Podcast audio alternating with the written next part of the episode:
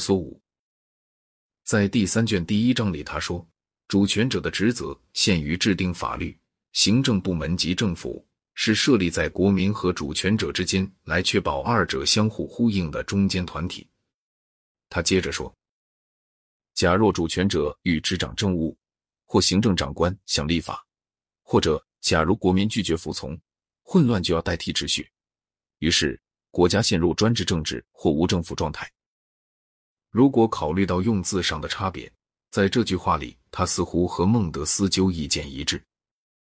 我现在来讲总意志说，这学说很重要，同时也含糊不清。总意志不等于过半数人的意志，甚至和全体公民的意志也不是一回事。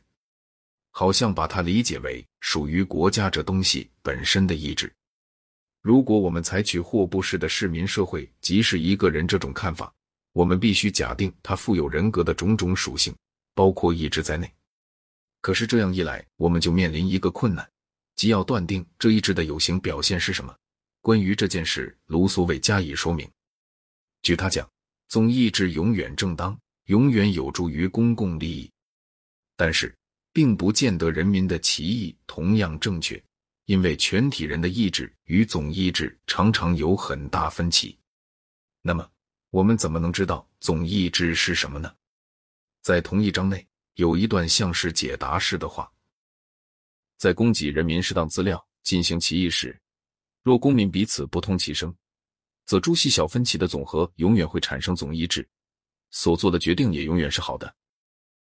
卢梭心中的想法好像是这样：每个人的政治意见都受自私自利心的支配，但是自私自利心由两部分组成。一部分是个人所特有的，而另一部分是社会的全体成员通有的。如果公民们没有彼此帮衬的机会，他们个人的利益因为你东我西便会抵消，会剩下一个结果，就代表他们的共同利益。这个结果即总意志。卢梭的概念或许可以借地球引力来说明：地球的每一个质点朝自己吸引宇宙中每一个其他质点。在我们上面的天吸引我们向上，而在我们下面的大地吸引我们向下。然而，所有这些自私的引力，只要相异，就彼此抵消了，剩下的是一个朝向地心的核引力。在幻想上，不妨把这理解为当做一个社会看待地球的作用，理解为地球的总意志的表现。说总意志永远正当。无非是说，因为它代表各色公民的自私自利心当中共通的东西，它必定代表该社会所能做到的对自私自利心的最大集体满足。这样解释卢梭的意思，比我向来能想出的其他任何解释似乎都更符合他的原话。依照卢梭的看法，实际上对总意志的表现有碍的是，国家内部存在着下级社团，这些社团要各有自己的总意志。和整体社会的总意志可能抵触，那样就可以说，不再是有多少人投多少张，而是有多少社团便只投多少。由此得出一个重要结论：所以，若要总意志得以表现，必要的是在国家内部不可有部分性社会，而且每个公民应只想自己的思想。这真是伟大的莱库格斯所确立的崇高无伦的制度。在一个角注中，卢梭引了马基雅弗利的话来支持自己的意见。我们看这样的制度，实际上会必然造成什么情况？国家要禁止教会、政党、工会以及有相同经济利害的人们所组成的其他一切组织。结果显然就是个体公民毫无权利的一体国家及集权国家。卢梭似乎领会到禁止一切社团也许难办。所以又添上一句补充的话：假如下级社团非有不可，那么愈多愈好，以便彼此中和。他在书的后一部分中讨论到政府时，认识到行政部门必然是一个有自己的利益和总意志的社团，这利益和总意志多半会和社会的利益和总意志矛盾。他说，大国的政府虽然需要比小国的政府强有力，但是也更需要通过主权者约制政府。政府的一个成员具有三种意志：他的个人意志、政府的意志及总意志。这三者应当合成见强音，但事实上通常合成渐弱音，并且事事都协同从或有支配他人之权的人身上夺走正义感和理性。因而，尽管永远坚定不变和纯洁的总意志无过无误，所有那些如何躲避暴政的老问题依然存在。关于这类问题，卢梭要讲的话，不是偷偷重复孟德斯鸠的说法，就是坚持立法部门至上。立法部门若是民主的立法部门，就等于他所说的主权者。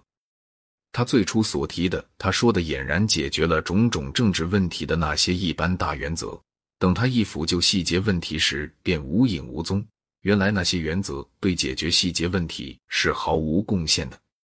由于此书受了当时反动派的谴责，结果现代的读者本指望书中会见到比他实际含有的学说远为彻底的革命学说。可以拿关于民主政治的言论来说明这一点。我们已经讲过，卢梭使用“民主政治”一词时，他所指的意思是古代城邦的直接民主制。他指出，这种民主制绝不能完全实现，因为国民无法总是聚集起来，总是忙于公务。假使真有由众神而成的国民，他们的政府就会是民主的。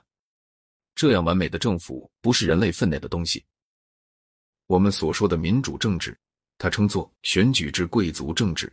他说，这是一切政体之中最好的，但不是适于一切国家。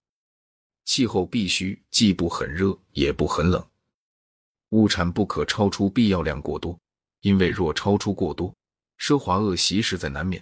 这种恶习限于君主和他的宫廷，比弥漫在全民中要好。由于有这些限制，给专制政体便留下广大的存在范围。然而，他提倡民主政治，尽管有种种限制，当然是让法国政府对此书恨入骨髓的一个原因。另一个原因大概是否定王权神授说，因为把社会契约当作政治起源的学说，暗含着否定王权神授的意思。社会契约论成了法国大革命中大多数领袖的圣经，但是当然也和圣经的命运一样，他的许多信徒并不仔细读它，更谈不上理解它。这本书在民主政治理论家中间重新造成讲形而上的抽象概念的风气，而且通过总意志说，使领袖和他的民众能够有一种神秘的等同。他的哲学有许多东西。是黑格尔为普鲁士独裁制度辩护时尽可以利用的。他在实际上的最初收获是罗伯斯庇尔的执政。俄国和德国，尤其后者的独裁统治一部分，也是卢梭学说的结果。至于未来还要把什么进一步的胜利献给他的在天之灵，我就不敢预言了。